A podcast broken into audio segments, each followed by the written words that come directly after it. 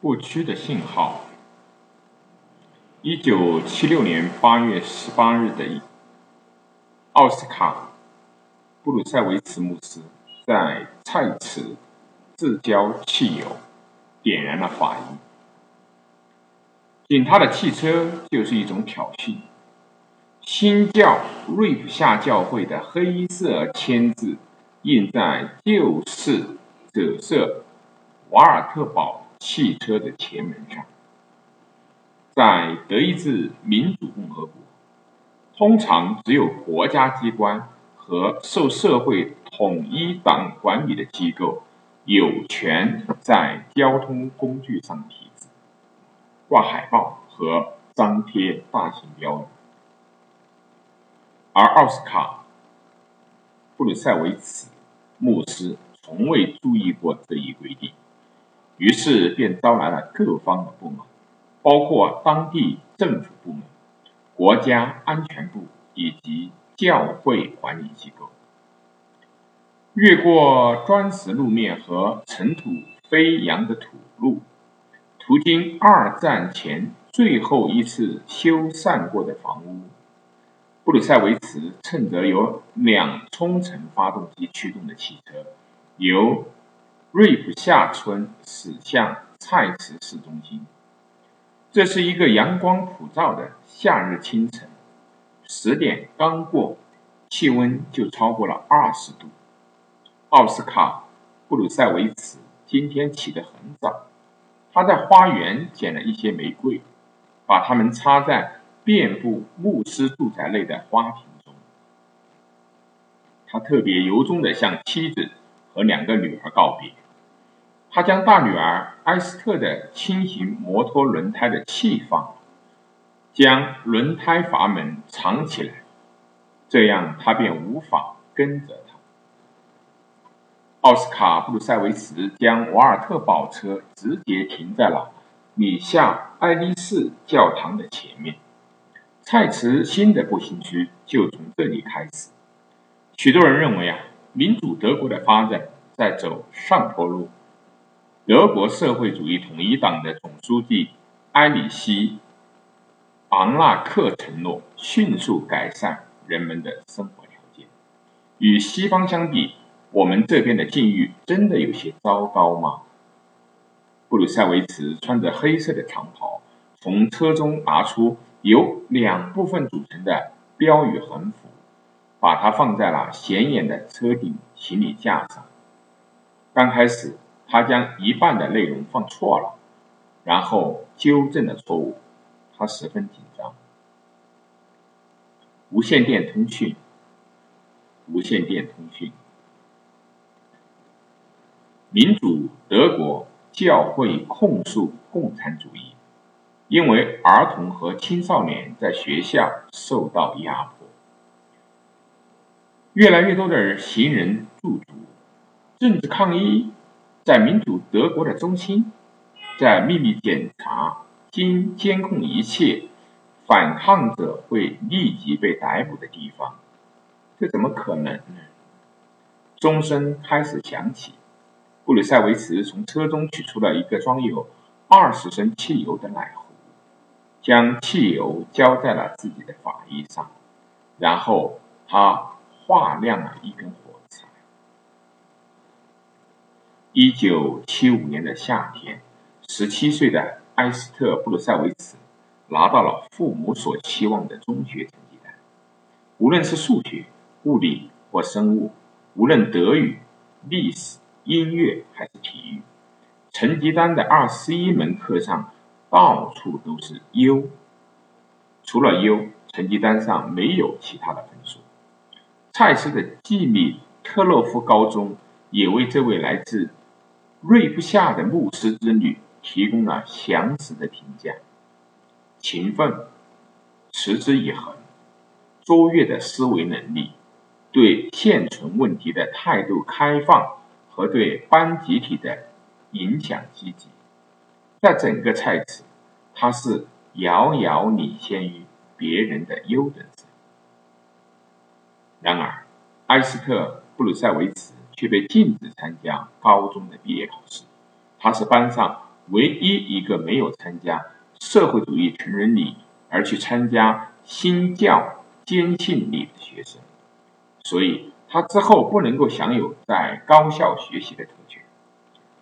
当地的党和国家部门都强调的是，基督教在民主德国不受欢迎，最多只是被容忍。马克思列宁主义是战胜。战无不胜的工人阶级的科学世界观，这样的巨幅大字在民主德国的校园十分的醒目。基督教和犹太教因被压制，宗教是被唾弃的。东柏林犹太教区主席在乌布利希眼皮底子下消失，并再未出现。不过无论怎么样，基督教仍受益于他们与。联邦德国教会的联系，在村里面受人爱戴的埃斯特布鲁塞维茨的父亲是党组织眼中的一颗毒瘤。他们称奥斯卡布鲁塞维茨牧师为蛊惑民心之人和充满敌意的教会分子。他们想要向他施压，使他停止一切的挑衅性。并最终能够表现得像一位得体的民主德国公民，但这一行动他不能够引起太多的注意，因为民主德国正努力的寻求国际认可，他已经签署了赫尔辛基最后文件，因此不愿在西方媒体中因侵犯人权而引人注目。在民主德国，没有人可以。自由的选择培训岗位，有关部门给埃斯特布鲁塞维茨提供了一个铁轨工人的学徒岗位。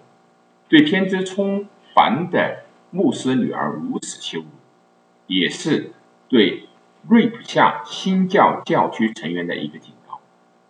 它隐含的信息：如果你们与教会来往过于密切，那么这将危及你们的孩子的未来。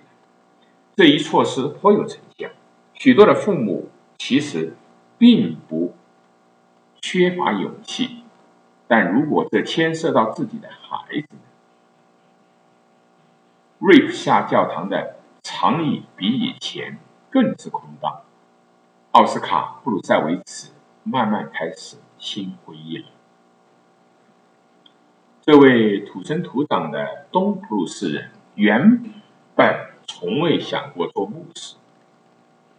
他起初学了制鞋的手艺，然而在二十世纪的六十年代，国家对教会日益严重的压迫，使得心怀热忱的基督教徒们再也不得安宁。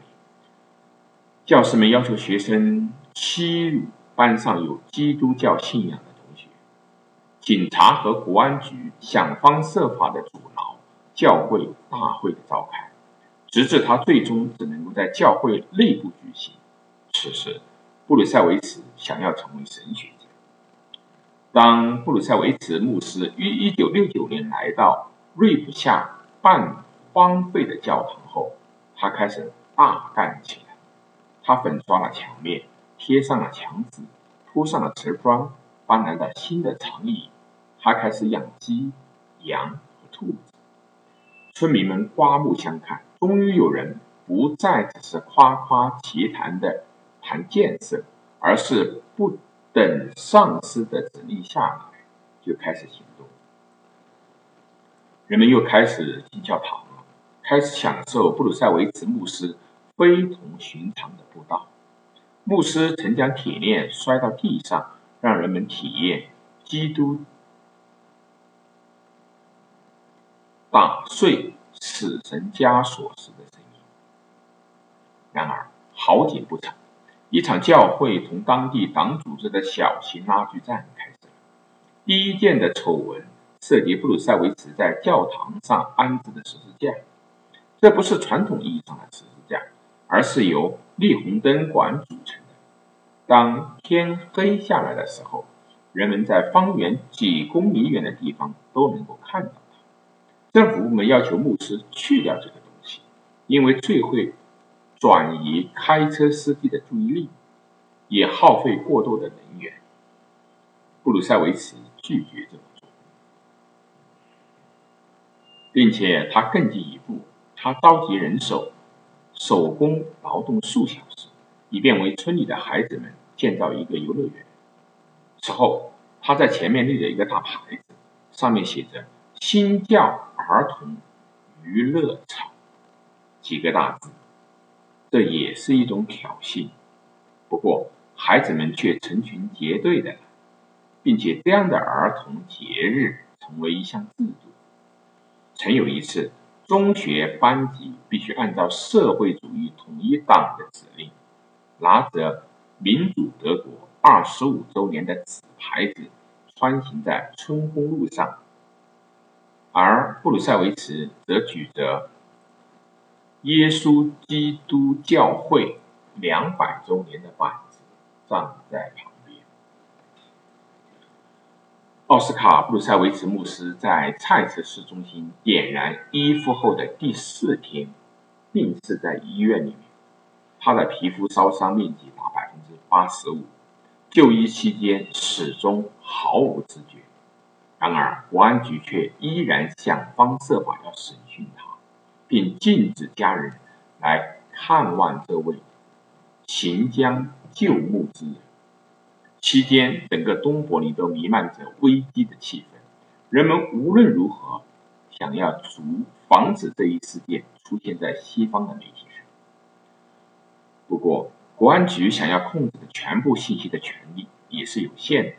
八月二十日十六点，德国广播电视台报道了奥斯卡·布鲁塞维茨的自焚事件。一股震荡波依次波及了民主德国的。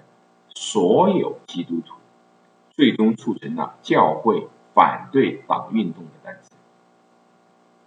直到二十世纪的八十年代末，人们对这一运动人会有所耳闻。但是，埃斯特·布鲁塞维茨还是上了大学。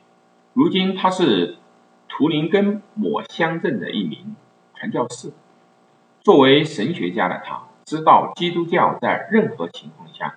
都应该拒绝自杀行为。尽管如此，他仍以父为傲。父亲在遗书中写道：“从现在起，会有一个更优秀、更强大的人照顾你。”埃斯特·布鲁塞维茨在两千零四年对东德民权主义者弗雷亚·克里尔说道。